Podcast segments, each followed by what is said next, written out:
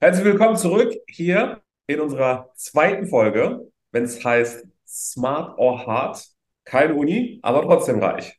Jawohl, ich hab Bock. Und die Thematik, über die wir heute reden, ist, glaube ich, eine sehr interessante. Und zwar die Thematik Investments. Ja. Ich bin sehr gespannt. Ich bin sehr Also gespannt. Leute, ganz, ganz kurz vorweg, ihr müsst eins verstehen, wir bereiten uns noch nicht inhaltlich sehr auf das, was wir hier tun, vor. Und zwar deshalb nicht, weil uns auch immer wieder euer Feedback wichtig sein wird. Denn auf Basis eures Feedbacks werden wir halt auch unsere Inhalte zu einem späteren Zeitpunkt, nicht jetzt, aber zu einem späteren Zeitpunkt auch, ich sage jetzt mal, gestalten und natürlich auch schauen, was euch am meisten zusagt, was ihr euch von uns wünscht, welche Gesprächsthemen wir angehen sollen. Deswegen unterhalten wir uns heute über das Thema, ja, Investment und vermehrt auch nochmal über Bitcoin, weil es einfach zur aktuellen Zeit passt. Und gleich zu Beginn ist es mir, aber auch Pascal, wichtig, euch äh, gleich mitzuteilen, dass es halt keine Art von Anlageberatung sein soll. Wir wollen hier keinerlei Kaufempfehlungen aussprechen. Wir haben auch keinen bezahlten Partner mit am Start. Wir unterhalten uns hier lediglich über unsere eigene Meinung im Hinblick auf unsere Investments und freuen uns, äh, ja, euch alle in diesem Zusammenhang einfach äh, wieder hier in unserer zweiten Folge mit dabei haben zu dürfen. Aber gut, dass du das jetzt gesagt hast. Ich hätte das voll vergessen, dass es keine Anlageberatung ist. Aber man sieht, du bist schon länger im Game. Du hast die Erfahrung. Ja, äh, Ja. warum? Das, das Ding ist, dass in der Vergangenheit, ich habe jetzt insgesamt vier Zyklen mitgemacht, ne? Also insbesondere im Crypto-Space, beginnend ab 2014, habe ich einfach vier Zyklen jetzt hinter mir und ich weiß, wie hoch die Euphorie der Menschen, also der Anleger ist, wenn die Kurse hochgehen. Und dann weiß ich aber auch gleichzeitig, wie diese Menschen, die dann in der Hochphase ganz viel Euphorie, Euphorie haben oder verspüren, ähm, dann auch ganz schnell mal schlecht gelaunt sein können und zu Dingen neigen, die eher unschön sind. Und diese eigenen Erfahrungen möchte ich mit euch teilen. Ich habe sie im Endeffekt Ja. Weiß daher auch, dass ich heute halt nicht mehr denselben Fehler machen würde wie damals. Damals bin ich einfach so wahllos äh, ins Internet gegangen und habe über meine Investments gesprochen, ohne großartig zu wissen, dass mir die Menschen, die mir folgen, vielleicht alles nachmachen können. Also ich habe zwar damals schon immer gesagt, hey, das ist meine persönliche Investmentstrategie, das ist keine Anlageberatung. Ich möchte auch euch in keinster Weise in eurer Investmentstrategie oder in eurem Investmentvorhaben beeinflussen, aber dennoch ist es passiert. Und diejenigen, die einfach so auf gut Glück mich kopiert haben, oder meine ähm, Investmentstrategien kopiert haben und später dann auf die Nase damit gefallen sind, waren auch diejenigen, die mich am Ende des Tages dazu gebracht haben, nicht mehr so offen über meine Investments zu sprechen. Genau. Ja, okay, aber es, allein das ist ja schon wieder ein interessanter Einblick, dass du das so sagst und dass du auch solche negativen Erfahrungen gemacht hast. Meine erste Frage an dich ähm, zu der Thematik ist, wie hast du angefangen? Du hast ja in der letzten Folge schon mal darüber gesprochen, dass du mit 18 deine erste Immobilie gekauft hast. Aber jetzt ist meine Frage, war das dein erstes Investment, was du gemacht hast? Oder wo ging die Thematik Investment in deinem Leben los? Ja, super Frage. Es war tatsächlich mein erstes Investment. Äh, mein erstes Investment habe ich meinem Vater zu verdanken. Ähm, ich war 18 und er kam eines Tages auf mich zu und sprach mich an und bat mir ein Immobiliendeal an. Und ich mit 18, damals noch nicht wirklich finanziell gut aufgestellt, dachte mir so, Papa, was willst du mir ja eigentlich verkaufen, so nach dem Motto. Ich habe das erstmal nicht wirklich gefeiert, was er da mit mir vorhatte, weil dieser Kauf, Schrägstrich dieses Investment, mit einem Kredit in Höhe von 60.000 Euro für mich verbunden gewesen ist. Das heißt also, ich musste zur Bank gehen, mir 60.000 Euro leihen, um diese Immobilie halt quasi zu finanzieren. Und mein Eigenkapitalanteil war zu seiner Zeit, ich will jetzt nichts Falsches sagen, irgendwas zwischen 6 und vielleicht 8.000 Euro. Die hatte ich tatsächlich auf der Seite. Und ja, äh, rückblickend war es mein erstes Investment überhaupt, äh, aber auch gleichzeitig das, was dann den Weg dafür geebnet hat, dass ich anfangen konnte, darüber nachzudenken, ähm, ja, mehr solcher Investments zu tätigen, beziehungsweise mein Geld intensiver für mich arbeiten zu lassen, weil ich mit diesem Investment einfach feststellen durfte, wie einfach es ist, sich mit einem fremdfinanzierten Darlehen ein Vermögen aufzubauen, ohne großartig viel Geld selbst reinzupacken. Ihr müsst euch das so vorstellen. Ich habe hier gerade symbolisch eine Bitcoin-Münze liegen. Dieser Bitcoin, ähm, stellen wir uns diesen Bitcoin, stellen wir uns jetzt mal als die Bank vor und meine Hand als die Immobilie.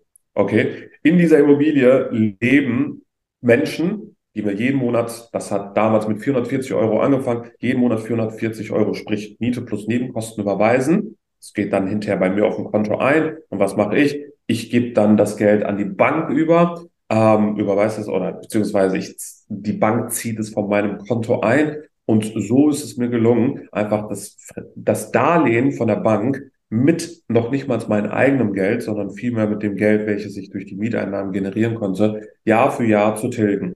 Also Zinsen tilgen und die, den Kredit an für sich halt auch tilgen. Und so ist es mir ähm, relativ schnell klar geworden, dass es die einfachste Art ist, sich eigentlich durch Fremdkapital und fremden Personen, die dann eine Wohnung von mir beziehen, sich passiven, ja, ein Asset aufzubauen. Und am Ende äh, war es dann so geil, dass ich diese Immobilie Jahre später steuerfrei für 90.000 Euro verkaufen konnte. Und diese 90.000 Euro ist ein super Ertrag, zumindest auf Basis meiner Eigenkapitalquote, die ich zu seiner Zeit mit reingebracht habe. Und das waren halt irgendwas zwischen 6 und 8K. Also mehr war das nicht. 6, 7, vielleicht 8.000 Euro, ich weiß nicht mehr.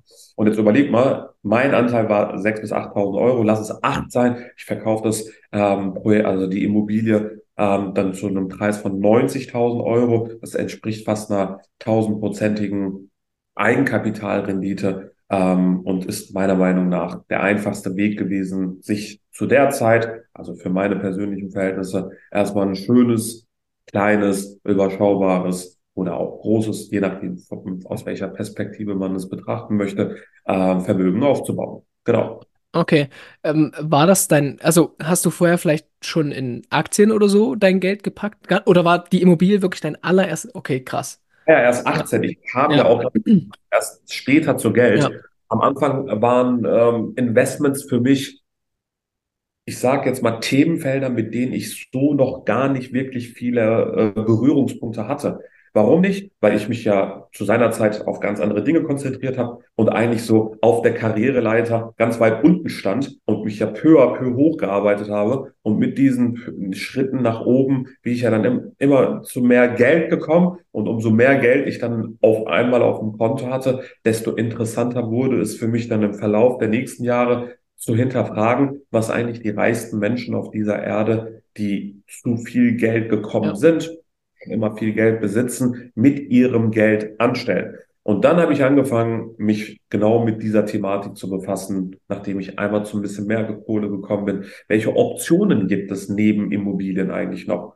Und siehe da, wenn du dich mit diesem Thema auseinandersetzt, kommst du halt ganz schnell, gelangst du auf Aktien.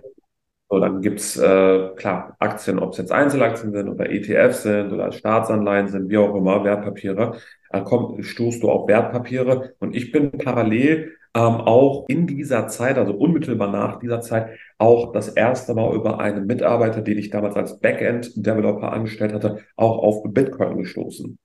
Okay. So, für mich war dann ähm, Immobilien so mein erstes Investment. Anschließend habe ich meine ersten Investments im Wertpapierbereich, also bei in Aktien äh, platziert. Damals äh, früh Facebook gekauft, Google gekauft, ähm, was hatte ich noch? Google, Facebook waren so die ersten Positionen. Genau. Die ersten guten Positionen, die sich auch langfristig wirklich ausgezahlt haben oder immer noch auszahlen. Ja. Ich halte teilweise nämlich immer noch. Und kurz darauf ging es dann mit äh, Bitcoin los. Bitcoin war so die erste Kryptowährung, auf die ich gestoßen bin. Und später dann, äh, klar, hier und da auch ein paar Altcoin-Investments gemacht. Ja. Anschließend dann oder parallel immer wieder meinen Immobilienbestand aufgebaut. Aber ja, erstes Investment war ganz klar das klassische und traditionelle Investment in eine fremdgenutzte Immobilie. Okay, ja. Also, wenn ich das mal so aus meiner Perspektive betrachte, mega nice. Also, das hört sich wirklich richtig, richtig so clean an, von, von vorn bis hinten. Ähm, bei mir war es so, ich weiß auch nicht, das ist halt, wie wir das schon festgestellt haben, eine komplett andere Zeit. Aber ich bin so mit 15, 16 habe ich mich angefangen mit der Thematik zu beschäftigen. Aber ich würde nicht unbedingt sagen, dass es ein mega Vorteil war, weil ähm, bei uns gab es schon die Möglichkeiten, so Trade Republic, so die ganzen Apps zu nutzen, wo du praktisch mit deinem Handy Ja, direkt einfach schnell dein Geld investieren kannst, praktisch. Ich hatte nur das Gefühl, bei mir war es dann so, ich habe mir viel zu viel Gedanken darüber gemacht, in was ich investiere und wie ich es investiere und komplett vergessen, Geld zu verdienen. Also Geld zu verdienen ist ja erstmal der erste Schritt, den okay. man, den man machen muss, um dann weiter, also zum Beispiel Bodo Schäfer schreibt ja in seinen, in seinen, in seinen Büchern drei Kontenmodell. Du bekommst dein Geld und teilst es dann entsprechend auf. So, das habe ich natürlich auch gemacht mit meinem äh, Geld, was ich in der Nachhilfe verdient habe und mit meinem Taschengeld. So, das waren vielleicht 100 Euro im Monat insgesamt. Und ähm, das Problem ist aber, oder was ich jetzt rückblickend nicht als nicht mega als Problem sehe, sondern war eine Lernerfahrung, aber da kommt halt trotzdem nichts bei zustande und man äh, man fokussiert sich halt zu sehr, wie äh, arbeite ich mit diesem Geld, was da ist, anstatt sich zu überlegen, wie kommt denn mehr Geld rein. Ich glaube, das ist nämlich immer so die erste äh, Entscheidung oder der erste Gedanke, den man mal machen sollte. Wie kommt denn mehr Geld rein, dass ich es am Ende des Tages auch investieren kann? Stimme ich Ja. dir zu 100% zu. Bei mir war es genau andersrum. Ja, Bei mir steht immer im Vordergrund das Geld, was reinkommt oder was ja, reinkommen soll. Income Streams bilden und dann ähm, ausweiten war so das Thema, mit dem ich mich zu seiner Zeit primär beschäftigt habe. Weil mir war halt auch klar, dass Investments nur dann Sinn für mich ergeben, wenn ich ein etwas größeres finanzielles Polster ja, mir aufgebaut habe. Du, da, dazu ein kurzer Fun Fact. Mein Vater hat irgendwann mal von der Sparkasse ein Angebot bekommen, um in die Telekom-Aktie zu investieren die damalige Volksaktie. Ich glaube, das gesamte ja, Land hat damals in Telekom investiert. Mein Vater hatte so gar keinen Plan von Aktien und deswegen finde ich es halt voll wichtig, veraltete, ich sage jetzt mal Verhaltensmuster, die man so unbewusst von seinen Eltern übernimmt, auch hier und da mal zu hinterfragen. Ja, Mein Vater hat damals zu seiner Zeit 10K, also 10.000 Mark, wohlbemerkt, in die äh, Deutsche Telekom-Aktie investiert und hat sich dabei die Finger verbrannt. So, und weil er sich die Finger verbrannt hat, hatten wir Kinder, also ich und meine zwei Geschwister, halt was Aktien anbelangt, schon so eine etwas zurückhaltendere Haltung entwickelt. Geschuldet meinen Vater, den Erfahrungen meines Vaters ja, ähm, Folge. Und äh, ich habe dann aber irgendwann so, nachdem ich andere Menschen analysiert habe, beziehungsweise verstehen wollte, erkannt, dass die meisten reichen Menschen halt mit Aktien ihre Kohle machen. Aber, ja, jetzt kommt das Aber, sie lassen sich nicht beraten zum größten Teil. Sie fangen an, selbst und eigenständig ihre Aktien zu kaufen. Und ich, ohne Scheiß, ich hatte gar keinen Plan damals von den Finanzmärkten, habe meine ersten Aktien zu seiner Zeit ähm, direkt über Comdirect gekauft. Also selber ja, ohne Broker. Ich habe also meine Hausbank angerufen, habe gesagt, hey, ich brauche die und jene Aktie. Ich habe mich da so reingefuchst, habe mir mein Depot eingerichtet. Nachdem ich mein Depot eingerichtet habe, habe ich dann so die ersten paar Euros hinüberwiesen. Nur testweise kommt es auch an, kommt es nicht an. Du weißt ja nicht als Anfänger, ob das Geld vielleicht irgendwo in Nirvana verschwindet. Und so war, war es dann tatsächlich, dass ich dann ähm, erstmal mein eigener Portfolio-Manager wurde. Das heißt also, ich habe immer schon sehr viel Wert darauf gelegt, meine Handlungen im Hinblick auf meine Assets, die ich bespielen möchte, nicht an dritte, vierte, fünfte Personen zu übertragen. Und bei Bitcoin war halt genau das wieder möglich, was ich, ja, was ich mir auch im Aktienspace erhofft habe. Mit, mit meinen ersten Investments in Bitcoin wurde ich meine persönliche eigene Bank. Das heißt also, ja, ich brauchte nicht mal mehr jemanden wie Comdirect, um Bitcoins zu verwahren, zu kaufen. Ja, ich brauchte Coinbase damals, ich brauchte Bitfinex. Ich habe damals auf bitcoin.de zum Beispiel sehr früh äh, meine, meine ersten Bitcoins hier in Deutschland gekauft.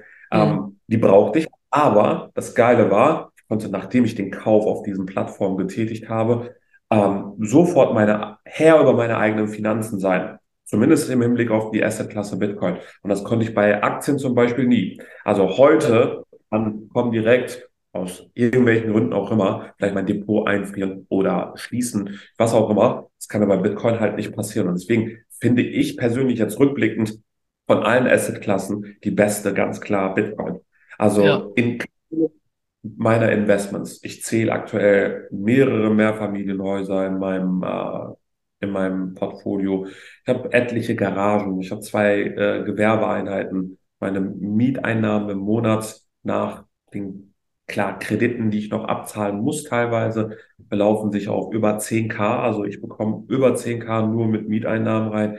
Ähm, was nice ist, was gar keine, Ja, gar keine Frage, was nice ist, aber Bitcoin ist für mich nach wie vor die beste Assetklasse, in die ich bisher investiert habe. Denn in, mit allen Immobilien hast du hier und da mal Probleme. Die meisten, die mir länger folgen, wissen, dass ich keine meiner, Ein äh, keine meiner Immobilien selbst verwalte. Also ich habe auch gar keine Ahnung von Immobilien, muss ich zugeben. Deswegen habe ich das an Experten übertragen, die meine Immobilien halt verwalten. Ich kriege halt hier und da mal einen Anruf, wenn das heißt, ja, wir müssen etwas größere Investitionen tätigen. Wir sind ein paar zustimmungspflichtige Geschäfte, segnen uns das ab und, und, und. Aber ob meine Wohnungen, Garagen und auch Gewerbeeinheiten heute, heute voll vermietet sind, I don't know, weiß ich nicht. Äh, will ich auch gar nicht wissen, weil das ist für mich etwas, was mich wieder so unnötig ähm, ablenken würde von dem, oder ablenken würde, mir Zeit rauben würde, worauf ich halt keinen ja, Bock habe. ja, Ähm, bei Bitcoin sieht's halt anders aus. Bei Bitcoin habe ich keine Bedenken. Ich brauche halt auch, da lese ich mich jeden Tag in, in Themen im Hinblick auf Bitcoin ein, aber ich habe keinen Aufwand. Und zwar keinen Aufwand gepaart mit anderen Menschen im Hinblick auf meine Bitcoin-Investments. Ähm, das Einzige, was ich brauche, ist mein Wissen, meine Wallet-Adressen und die Passwörter, die ich mir ähm, oder die ich benötige, um an meine BTCs dranzukommen. Das ist alles, was ich benötige. Und das macht mich halt so frei im ja, Hinblick auf also ich, ich habe ein freies Empfinden, wenn ich ähm, auf meine, auf meine Assets blicke und vermehrt dabei auf Bitcoin schaue. Das ist für mich das schönste Modell, um Geld zu sparen, aber auch gleichzeitig das einfachste Modell, um Geld zu vermehren. Deswegen kaufe ich momentan keine Immobilien. Kaufe momentan so gut wie gar keine Aktien. Ich kaufe keine Altcoins, außer hier und da vielleicht mal so ein bisschen ähm, mit, mit ein bisschen Spielgeld. Das Einzige, was ich seit Jahren vermehrt akkumuliere, sind meine Bitcoin-Bestände. Und wahrscheinlich ist es auch der sinnvollste Schritt, den ich, den ich einschlagen kann, um dann irgendwann als Hauptschulabsolvent Milliarde zu knacken. ja, das hört sich geil an. Und ich will ganz kurz noch was dazu sagen, für alle, die das jetzt hören oder auch sehen. Ähm, das Ding ist, Erdem spricht jetzt nicht nur deswegen davon, weil in den letzten Wochen, also wir nehmen das jetzt Ende 2023 auf, für alle, die das vielleicht auch später hören, äh, weil jetzt der Bitcoin hochgegangen ist in den letzten Wochen, sondern ähm, wir hatten tatsächlich, ich weiß gar nicht, wie lange das jetzt schon her ist, ein Jahr anderthalb Jahre Locker. ungefähr, locker, ähm, hatten wir beide praktisch ein, ein Bitcoin-Event, ähm, was ich damals gehostet hatte. Können wir dann später auch nochmal äh, drauf eingehen, auf die Thematik. Ähm, und er hat genau so schon darüber gesprochen. Exakt so. Exakt so. Und er war ja zwischenzeitlich schon mal auf 60.000 hoch. Ich glaube, in der Zeit, als wir darüber gesprochen haben, schon wieder weit unten. Ja, ja. Ne? Und jetzt ist wieder oben. Und jetzt bin ich mal gespannt, warum ist das so? Warum siehst du das so? Ähm, du, warum sehe ich das so? Schaut mal. Bitcoin ist nachweislich das knappste Gut auf dieser Erde. Es ist mathematisch nicht möglich, die totale Menge an Bitcoin, und wir unterhalten uns über 21, nur über 21 Millionen Stück auszuweiten. Es ist nicht möglich. Also es ist mathematisch ähm, und auch aus allen anderen Perspektiven betrachtet nicht denkbar, diese verfügbare Stückzahl auch nur um ein einziges Stück zu erweitern. Haben wir bisher noch nie auf dieser Erde gehabt so ein Asset. Das macht es erstmal so besonders. Hinzu kommt, dass, und das checken viele Menschen nicht, dass hinter Bitcoin wirkliche menschliche Leistung vorhanden ist. Das heißt also, um Bitcoins zu schürfen, musst du Rechenleistung, aber auch physikalische Leistung aufbringen. Du kannst nicht aus dem Nichts einfach Bitcoin schürfen. Alle zehn Minuten findet, findet man einen Block und die Miner werden dafür mit aktuell 6,25 BTCs entlohnt.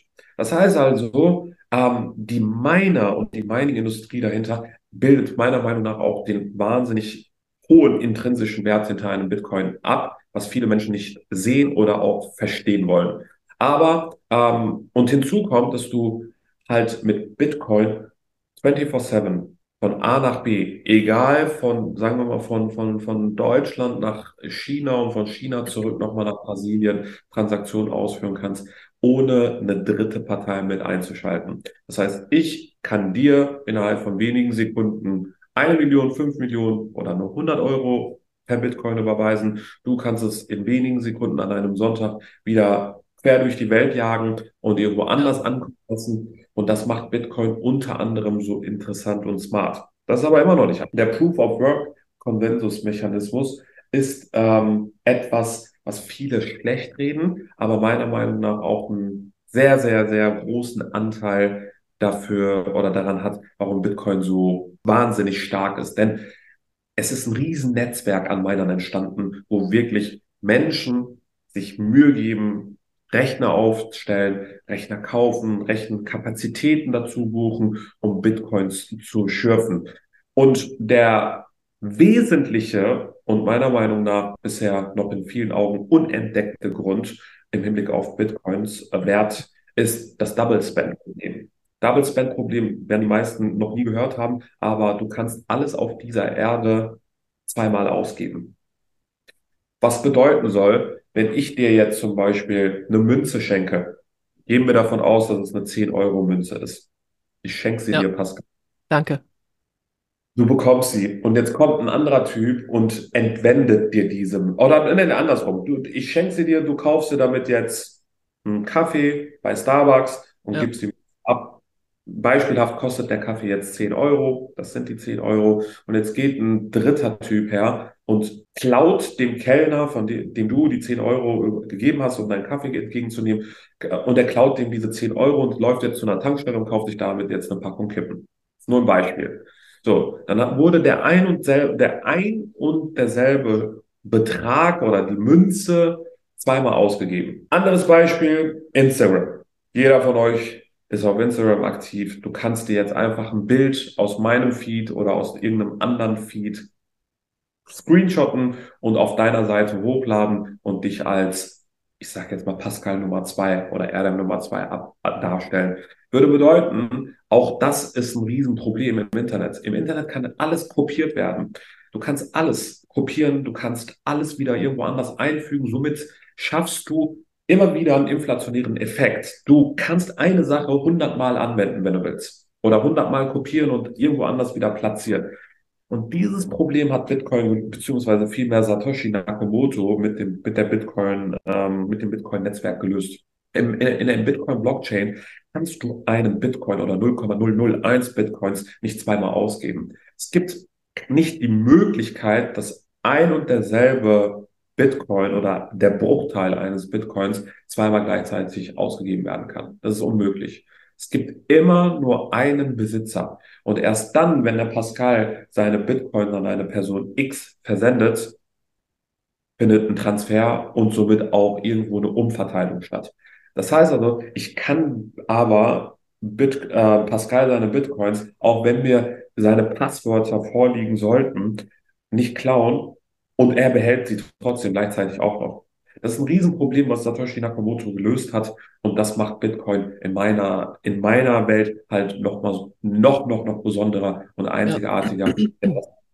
haben, hat noch nie jemand geschafft. Und Bitcoin löst genau dieses Problem des Double Spends und macht es ja in meinen Augen deshalb so wertvoll. Ja, ja, das stimmt absolut.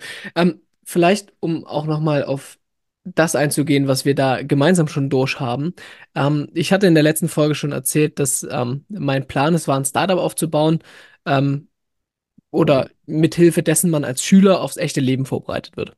Und ähm, Erdem und ich, wir hatten uns ja kennengelernt und mir ist das vorher schon aufgefallen, dass er sehr, sehr aktiv im Bereich Investments und Bitcoin unterwegs ist. Und dann haben wir uns getroffen. Ich habe ihn praktisch gefragt, ob er ja sich vorstellen könnte, über die Thematik vor allem für eine junge Zielgruppe zu sprechen. Und wir hatten dann ganz einfach ja einen Talk über die Thematik Bitcoin. Ähm, das habe ich gehostet. Wir haben praktisch alles organisiert dafür und Erdem als Expertengast dazu eingeladen. Ganz kurze Frage dazu: Hättest du auch darüber gesprochen, wenn wir über Aktien oder, oder Immobilien gesprochen hätten? Wärst du auch dabei gewesen? Ja, ich auch, aber Bitcoin, äh, ich ja, finde halt, ja. Immobilien und Aktien sind nicht so erklärungsbedürftig ja. wie Bitcoin. Bitcoin aufklärungsbedürftig und das Geile ist, dass jeder, der für Bitcoin wirbt, halt im Gegenzug nichts davon hat. Also dadurch, dass kein, äh, kein Marketing-Team existiert oder da keine Werbe, äh, ich sage jetzt mal Kosten für Bitcoin entstehen, macht jeder sowas in der Regel freiwillig. Und Ja, ich habe damals für mich halt schon sehr früh erkannt, dass wenige Menschen in Deutschland sinnvoll über Bitcoin berichten. Und deswegen habe ich ähm, mich damals auch sofort dafür entschieden und hätte mich möglicherweise, wenn es um Aktien oder Immobilien ginge, dagegen entschieden, weil ich sehe einen viel, viel größeren Bedarf im Hinblick auf die Aufklärungsarbeit, wenn es um ja, Bitcoin als wie um Immobilien oder Aktien. Immobilienthemen werden zu Hause bei Freunden oder auf irgendwelchen anderen Kanälen äh, schon sehr gerne angegangen und gesprochen und darüber gesprochen. Aber im Hinblick auf Bitcoin findet meiner Meinung nach insbesondere in Deutschland zu wenig Aufklärungsarbeit statt. Und deswegen würde ich sagen, hätte ich es bei Bitcoin oder würde ich es bei Bitcoin immer wieder machen und zwar ja, auch gerne for free. Ähm, aber bei Immobilien und Aktien würde ich mich dafür bezahlen lassen, sage ich dir einfach so, wie es ja, ist. ja. Und äh, darauf, wa- auf was ich hinaus wollte, man hat es einfach gemerkt, das Feuer, was in dir, in dir brennt. Also es brennt ja noch so und man hat Ja, es damals schon gemerkt zu der Thematik. Und ähm, das hat mich auch als Person, glaube ich, krass geprägt und die Leute, die in dem Talk dabei waren. Also ich selber kannte ja äh, zum Beispiel Leute, die da drin waren und es fehlt einfach das Verständnis dafür. Und das, was mich am meisten weggeflecht hat, war wirklich der Gedanke daran, versuch mal zu deiner Bank zu gehen, was du vorhin auch schon gesagt hast, und mal 10 Euro nach Australien zu überweisen. Also es funktioniert nicht, es würde übel lang dauern und ähm, die Transaktionsgebühren würden wahrscheinlich bei 10 Euro oder 10 Dollar in dem Fall übersteigen, weshalb einfach in meinen Augen das nochmal richtig Klick gemacht hat bei der Thematik Bitcoin und ich mir so gedacht habe, krass, also ja. heftig, was es einfach wirklich für ein Problem löst und äh, ja, wie das, wie es aussieht. Schau mal, das ist ein Problem. Ich weiß nicht, ob, äh, ich weiß nicht, ob, ob dir das bewusst ist, bekannt ist oder den Zuschauern. Ähm, in Deutschland gibt es ein, Aus, ein Ausreisegesetz. Das heißt, wenn du Deutschland verlassen willst, in den Urlaub fliegen möchtest, darfst du halt nur maximal 10.000 Euro Bargeld mitnehmen. Angenommen, du willst jetzt aber bald, weil du deine ganze Familie eingeladen hast, 50.000 Euro mitnehmen. Das heißt, du machst dich in dem Moment, wenn du mit, ohne an, ohne es anzumelden, die deutsche Grenze überschreitest, mit mehr als 10.000 Euro Bargeld schon strafbar. So, dann kommt es natürlich hinzu, dass du 10.000 Euro Bargeld ja auch irgendwo verstauen musst. Das ist ja auch schon ein bisschen vom Volumen her, ne? Ja, Oder äh, du, du kannst es ja nicht mal eben irgendwo in so eine kleine Aktentasche legen und äh, damit, ich sage jetzt mal, ganz entspannt reisen. Ähm, worauf ich hinaus möchte, ist, Bitcoin äh, schafft halt noch was. Und zwar entspanntere Cross-Border Transactions. Cross-Border Transac- Transactions sind nichts anderes als grenzüberschreitende Transfere von Geld.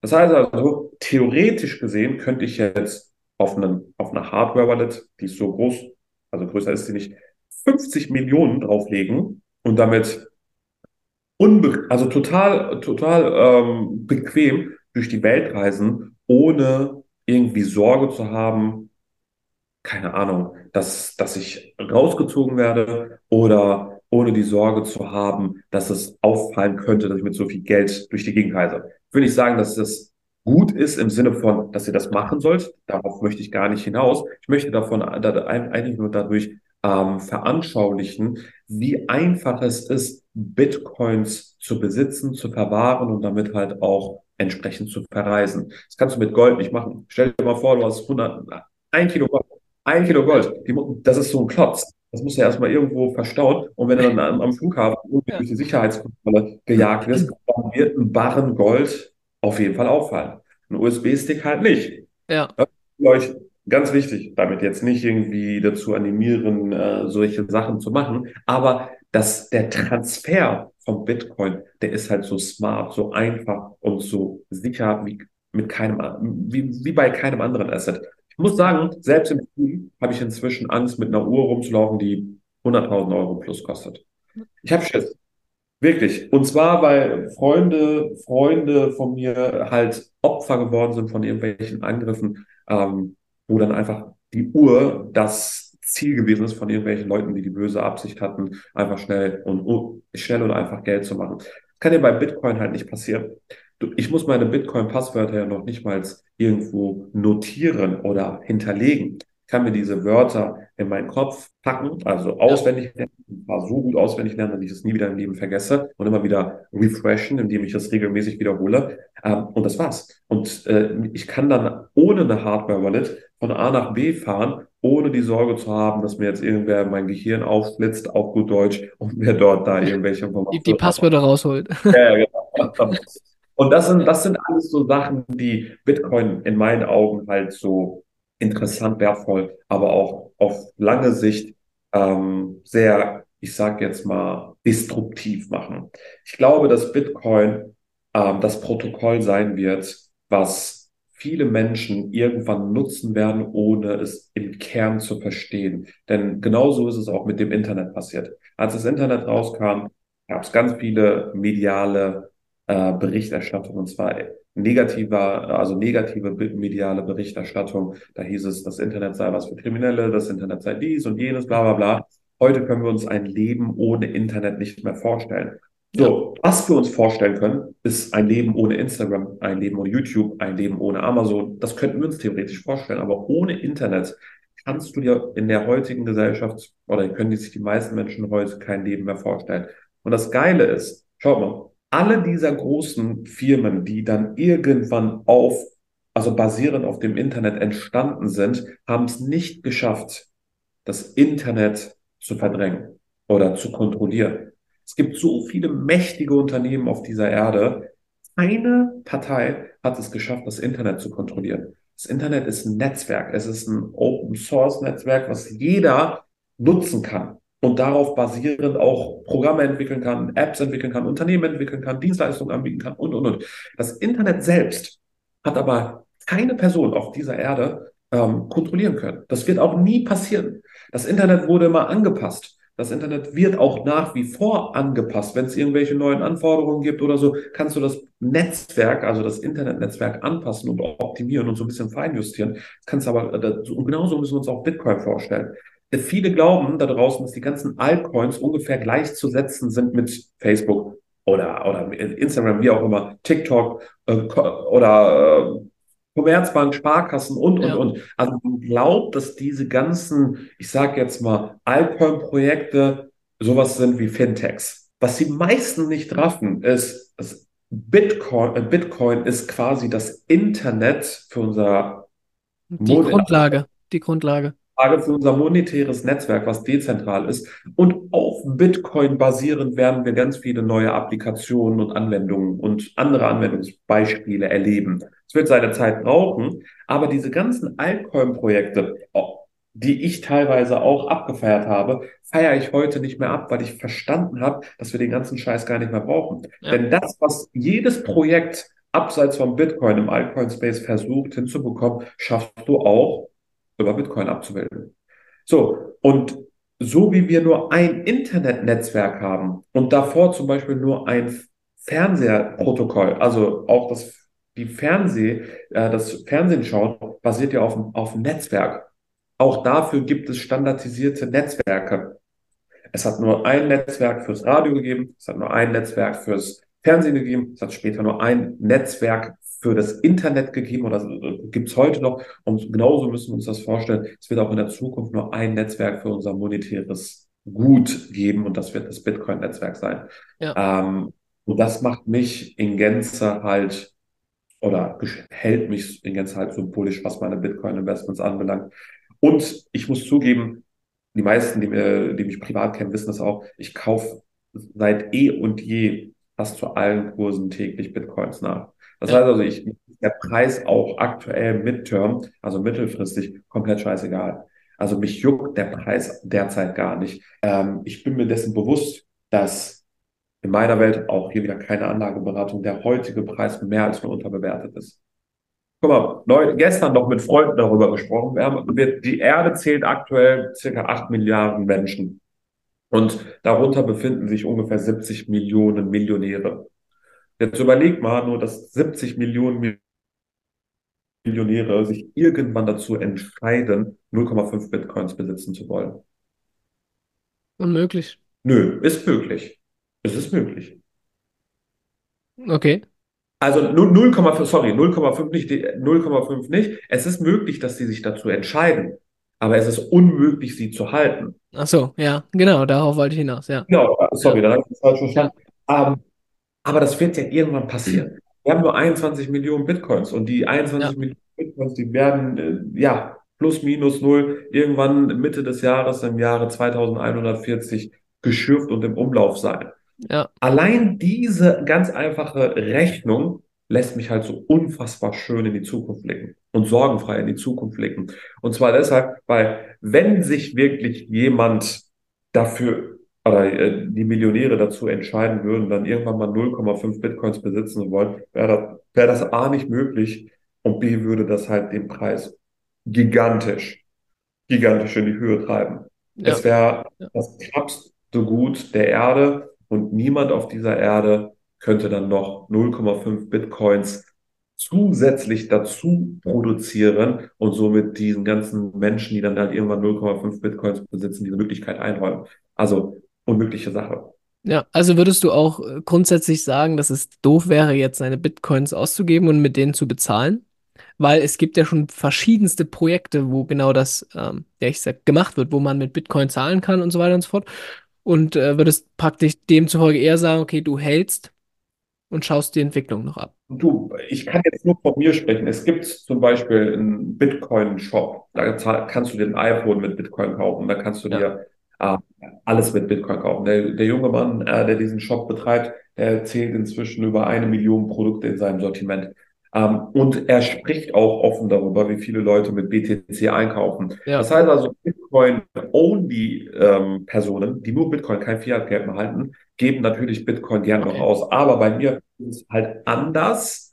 Ähm, ich würde es nicht ausgeben zurzeit, wenn Mhm. so solange ich nicht muss, weil ich momentan nur das Interesse habe, meine Bitcoin-Bestände einfach zu akkumulieren, zu Ja, erweitern, auszubauen. Ich ja, habe ja Gott sei Dank noch einen Fiat-Income-Stream, also ich bekomme auch Fiat-Währung, sprich Euro, ähm, ja, ausgezahlt, damit auch, ja, das, ich sage jetzt mal, das große Glück oder auch nicht Glück, wie auch immer, ähm, das Geld quasi, was ich monatlich reinbekomme, dann entsprechend für die Dinge auszugeben, die ich mir dann zulegen möchte. ja, Ähm, meine Bitcoins heute ausgeben, ergibt für mich einfach gar keinen Sinn, weil es für mich das einfachste und beste Sparkonstrukt ist, was momentan existiert. Und ich wäre dumm, wenn ich jetzt Bitcoins ausgeben würde, um mir, keine Ahnung, ein Auto zu kaufen.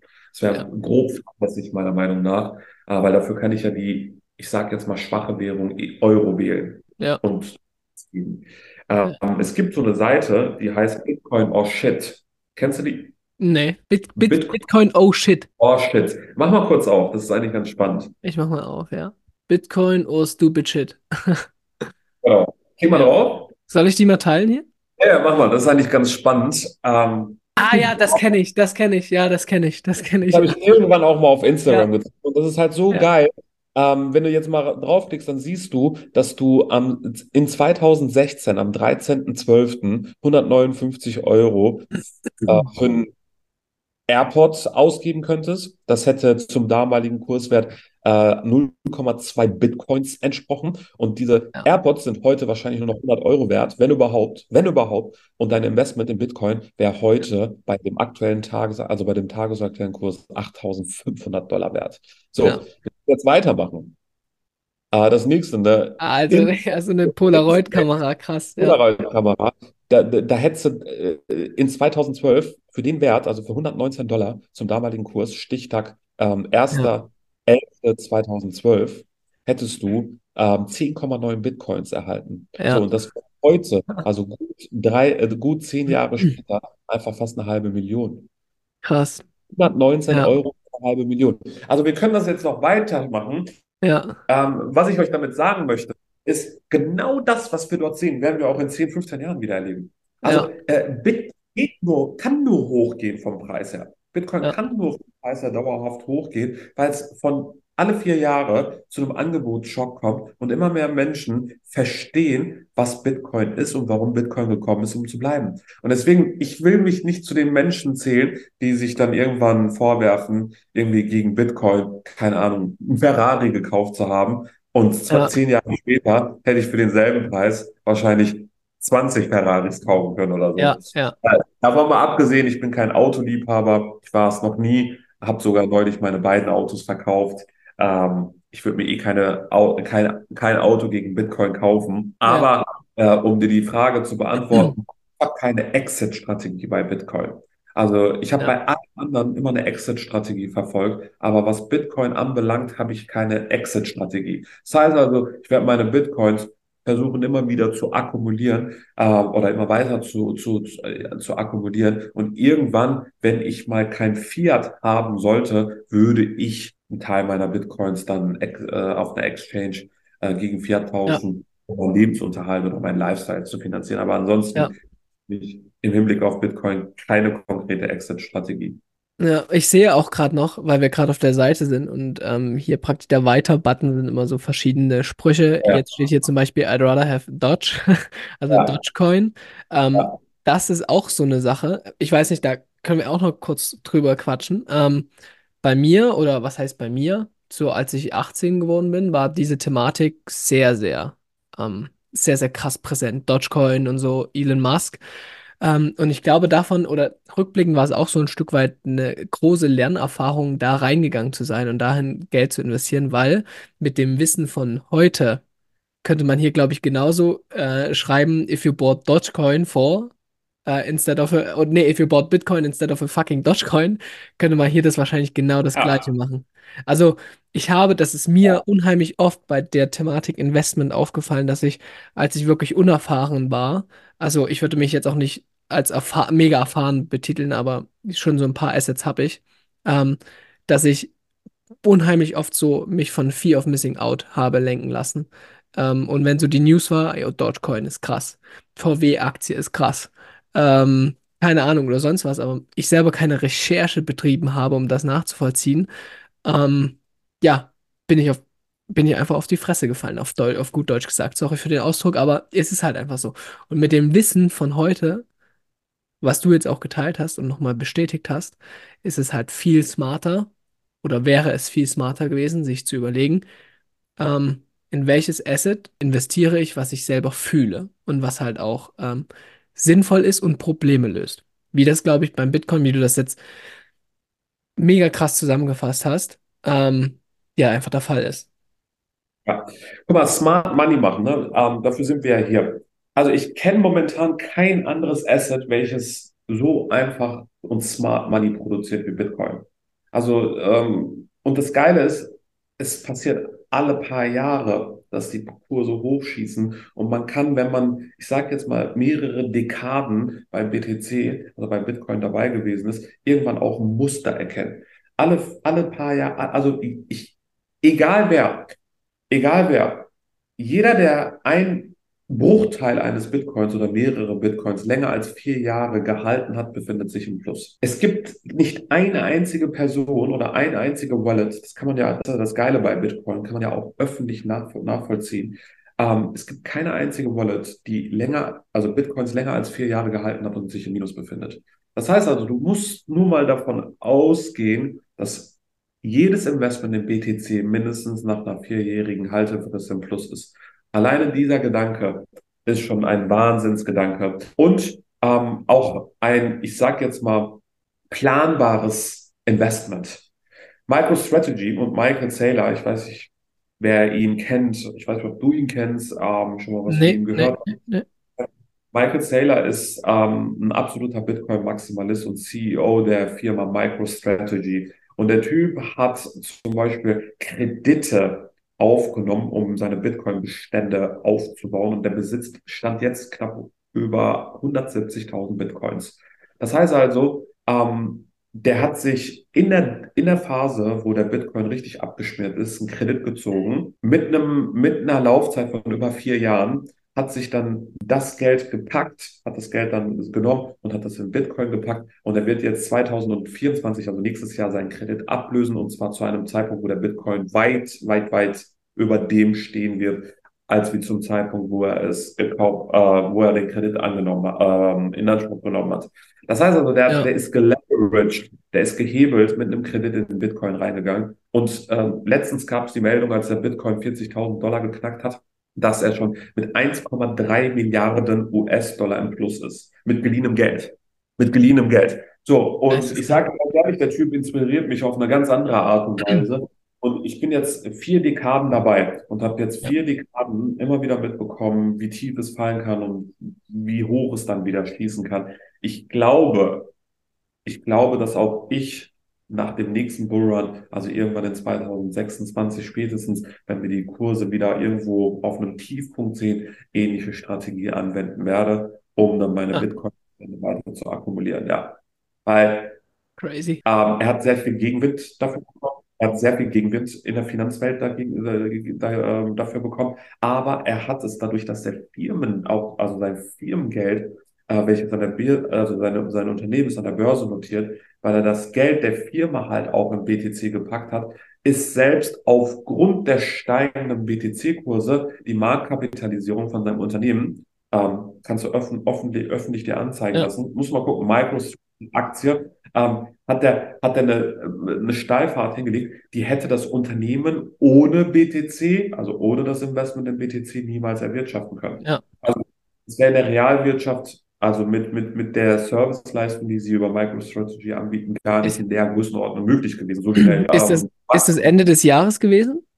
2020? Warte der, hat- ja, der hat 2020 das erste Mal gekauft, aber danach immer wieder weiter ausgebaut. Ja, ja, ich schau mal. Also man, man sieht das krass, was du gerade gesagt hast.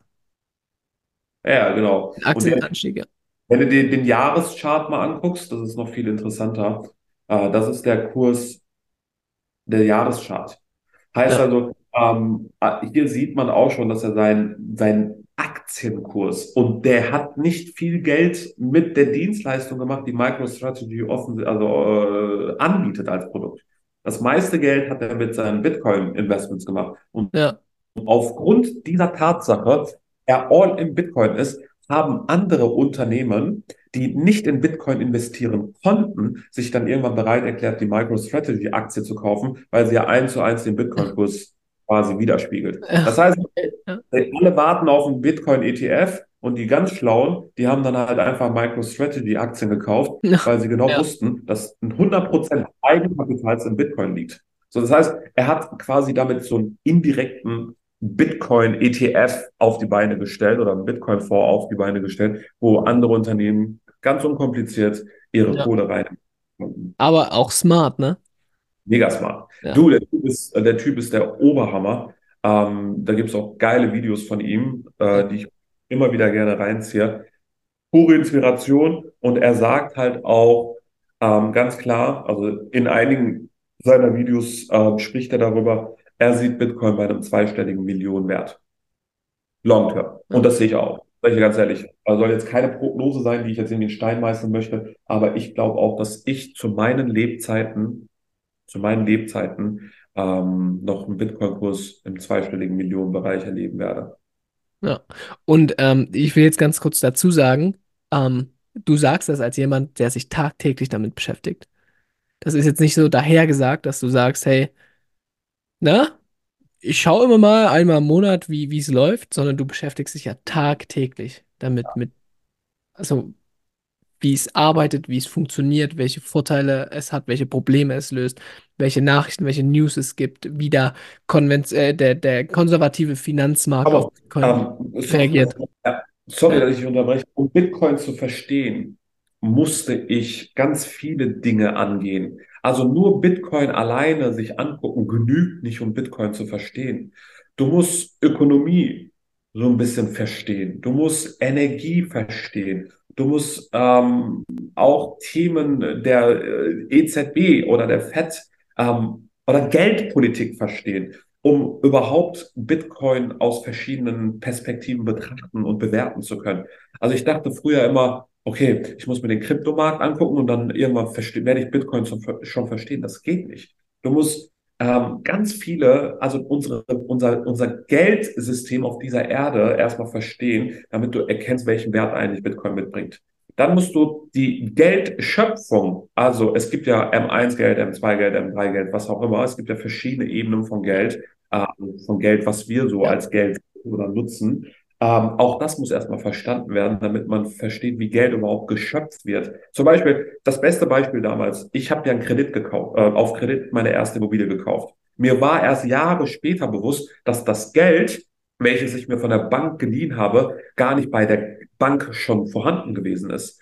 In dem Moment, wo ich einen Kredit unterzeichnet habe, hat die Bank damals Geld erschaffen. Und wenn du jetzt mal äh, einmal noch mal kurz ähm, ins Internet gehst und mal Geldmenge eingibst, Geldmenge oder Geldmenge Chart, kannst du das mal eben kurz anzeigen lassen. Ja, das ist auf jeden Fall ein stark steigender. Ja, wenn du jetzt mal dein Bildschirm mit uns teilst, Ja, ähm, können wir da mal eben kurz draufblicken. Also die Geldmenge der Charts, der so sieht der aus. Geh mal bitte irgendwo rein. Statista ist gut. Genau. Also äh, alleine von 1999 bis 2023 wurde so viel Geld neu erschaffen. ja, Das bedeutet, jeder einzelne Euro, den wir heute besitzen, ist morgen weniger wert. Und zwar deshalb, weil immer mehr Geld dazukommt. Und dieses Geld, was immer wieder neu dazukommt, ent, ich sage jetzt mal, entwertet unsere Kaufkraft. Das checken die meisten nicht. So funktioniert Geld. Ich gehe zur Bank, ich gehe zur Bank, hole mir einen Kredit.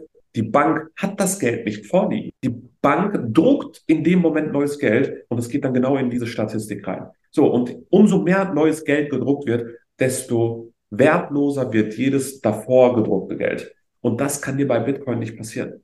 Du kannst halt Bitcoins nicht mehr erweitern. Du kannst nicht mehr sagen, ich will, ich mache jetzt, produziere jetzt nochmal 20.000 oder 20 Millionen neue Bitcoins. Es ist unmöglich. Und ja, genau aus diesem Grund ähm, macht Bitcoin in meiner Investmentstrategie ähm, den größten Anteil aus. Genau aus solchen Gründen. ja, Aber um das zu verstehen, was ich da, was ich damit sagen möchte, um Bitcoin zu verstehen und mich so sicher im Bitcoin zu fühlen, musste ich all diesen ganzen Rotz mir angucken, lernen und äh, zu verstehen versuchen. Zu verstehen ja, versuchen. Und dann ist es mir erst gelungen, ähm, so, ein- so ein sicheres Gefühl im Hinblick auf Bitcoin zu entwickeln und ich sage jetzt mal jeden Tag jede Menge Kohle da reinzubuttern. ja, ja. Aber ähm, es ist halt krass, sowas.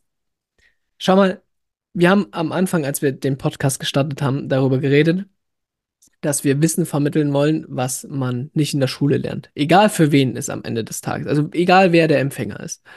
Und das ist halt genau das, was meiner Meinung nach geistkrank ist und was halt in, was eigentlich in jeder Schule unterrichtet werden sollte. Grundlagen des Geldes, Grundlagen des Geldsystems, weil das, was du Ja, gerade gesagt hast, ähm, also allein auch nochmal der Punkt, jetzt mit der Entwicklung der Geldmenge, hat nochmal meine Ansicht auf Bitcoin nochmal, nochmal ver verbessert und ich sag mal, noch mehr bullig gemacht sozusagen.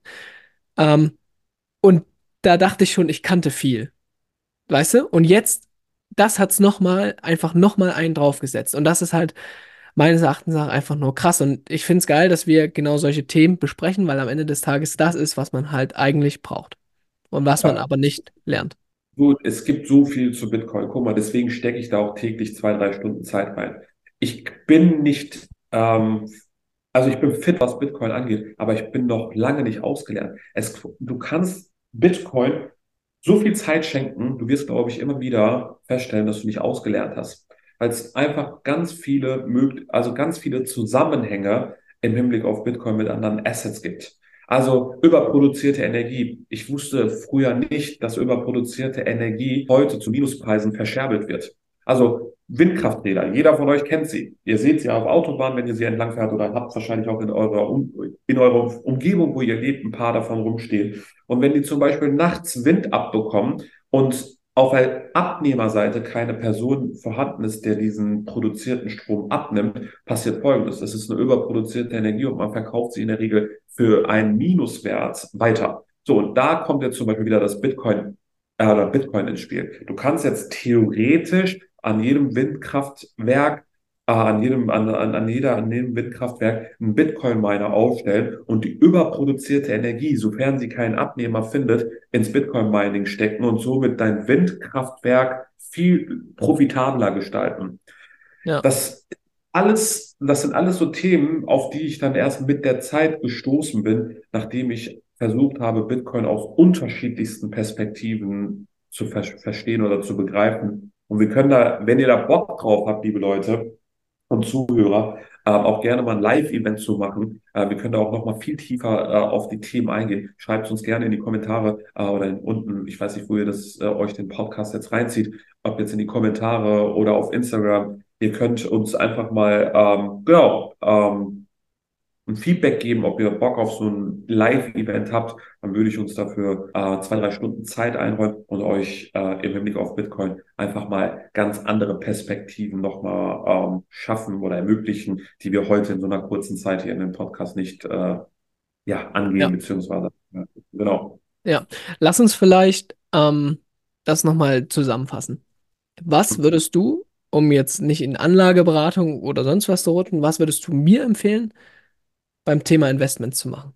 Ja, also ähm, erste Regel Cashflow.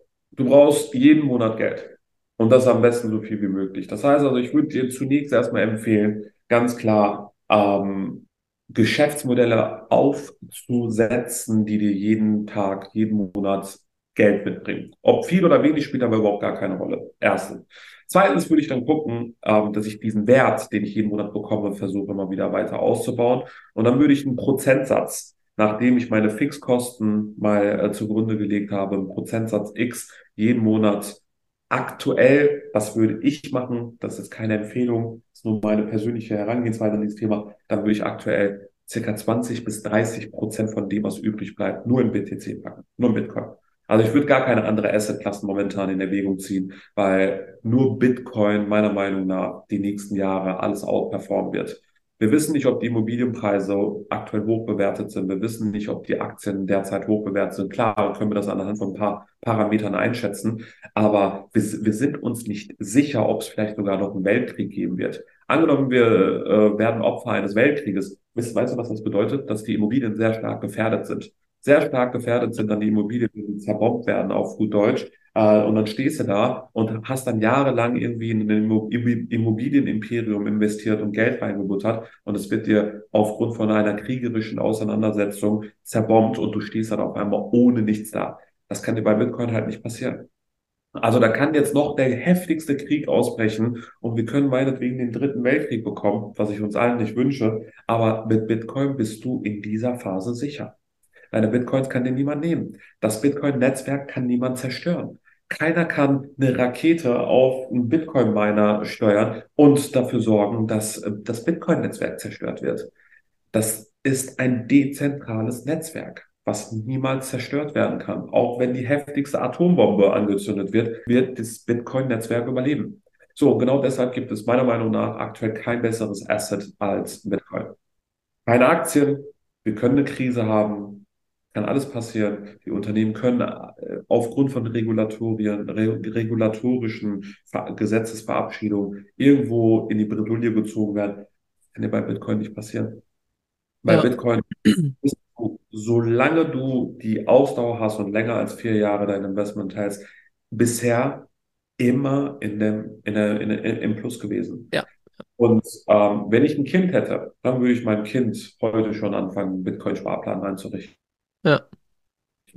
Und genau das würde ich halt auch für mich tun, wie ich es auch mache. Und genau das würde ich auch jedem Menschen, auch das ist keine Empfehlung, aber ich würde es jedem Menschen raten, äh, wirklich ähm, sich Bitcoin, also sich dem Thema zu widmen, Bitcoin zu verstehen und dann im Bitcoin zu sparen. Ja, ich wollte gerade, ich wollte auch gerade noch was sagen, das haben wir auch in Dubai damals gesagt. Es gibt noch ein Investment, was wir die ganze Zeit nicht angesprochen haben, aber das ist dann vielleicht auch mal noch hat noch Platz für eine, für eine nächste Folge und das ist das eigene Wissen. Eigene Wissen. Das ja. eigene Wissen, ja. Ähm, du, eigenes Wissen und deswegen rate ich halt jedem, der Bitcoin kaufen möchte, zunächst erstmal ähm, da rein zu investieren und Bitcoin zu verstehen. Also es gibt vier, fünf Bücher, die kann man, also angefangen vom Bitcoin, der Bitcoin-Standard, es ist so ein ganz einfaches, einfach zu verstehendes Buch. Ähm, ich würde halt erstmal drei, 30, 50 Euro in die Hand nehmen und mir die besten drei bis fünf Bitcoin-Bücher zulegen. Diese Bü Bücher zu, also würde ich lesen und so lange lesen, bis ich es verstanden habe. Und angekommen in diesem Zustand, wo du es verstehst, gibt es für dich eh gar kein Zurück mehr. Also wenn du Bitcoin, ich sage jetzt mal grob verstanden hast, äh, wirst du auch eigenständig nie wieder in irgendwas anderes investieren wollen. Also brauchst du auch später keine andere Meinung mehr. Dir wird klar sein, dass Bitcoin das einzige Asset auf dieser Erde ist, was nachhaltig alles outperformen wird was ist, was wir so draußen erleben, weil es ist und bleibt das knappste Gut und es ist und bleibt das innovativste Protokoll, welches ähm, über drei Milliarden unbanked Menschen, also es, es gibt auf dieser Erde sieben mit acht Milliarden Menschen, drei Milliarden davon haben keinen Zugang zum Finanzwelt. Und Bitcoin löst genau dieses Problem und ermöglicht es jedem Menschen, der nur ein Handy besitzt und eine Internetverbindung hat, an dem Finanzmarkt teilzunehmen. Ja. Ja. Sehr, sehr nice. Sehr, sehr nice. Ähm, hast du noch, noch was Abschließendes zu sagen? Ansonsten, ähm, ja, bleibt mir eigentlich nur zu sagen, vielen Dank für alles, was du geteilt hast. Ich fand es mega, mega geil. Ich fand auch den Austausch sehr, sehr, sehr angenehm. Ähm, und ich hoffe, das hoffe ich sehr, dass diejenigen Leute, die hier uns zugehört oder zugeschaut haben, einiges mitnehmen konnten. Das hoffe ich natürlich auch. Ähm, Feedback wäre immer cool, aber so Yes. können wir auch immer wieder so ein bisschen äh, an euren Feedbacks orientieren. Schreibt gerne in die Kommentare, was ihr haben wollt, was ihr weniger haben wollt. Gib, hinterlasst auch gerne konstruktive Kritik, weil am Ende ist unsere zweite Folge. Wir sind hier unvorbereitet rein. Es ist ein offener Austausch. Deswegen sind wir dankbar über jedes Feedback. Ob jetzt gut oder nicht gut, spielt dabei gar keine Rolle. Jedes Feedback bringt uns weiter nach vorne. Ähm, ansonsten danke für die Zeit, Pascal. Danke auch äh, für die Zeit der Zuhörerschaft. Ähm, ich fand es auch cool und freue mich auf die nächste Folge ähm, und, und, und auf die nächsten Themen, auf die wir dann eingehen. Äh, mehr mehr habe ich jetzt erstmal nicht zu sagen. Nein. Yes, lasst sehr gerne zu den, ähm, ja, zu der Kritik und zu dem Feedback eine 5-Sterne-Bewertung da und auch Fragen, wenn ihr die haben solltet, weil dann äh, können wir auch, dann können wir auch im Podcast immer wieder auf die Fragen eingehen, ähm, und darüber sprechen und auch unsere verschiedenen Meinungen und Perspektiven auch da nochmal verdeutlichen. Und bis dahin würde ich sagen, Cheers und ähm, egal wann, wo und was du gerade machst, viel Spaß dabei und bis nächste Woche. bis nächste Woche. Bye, bye.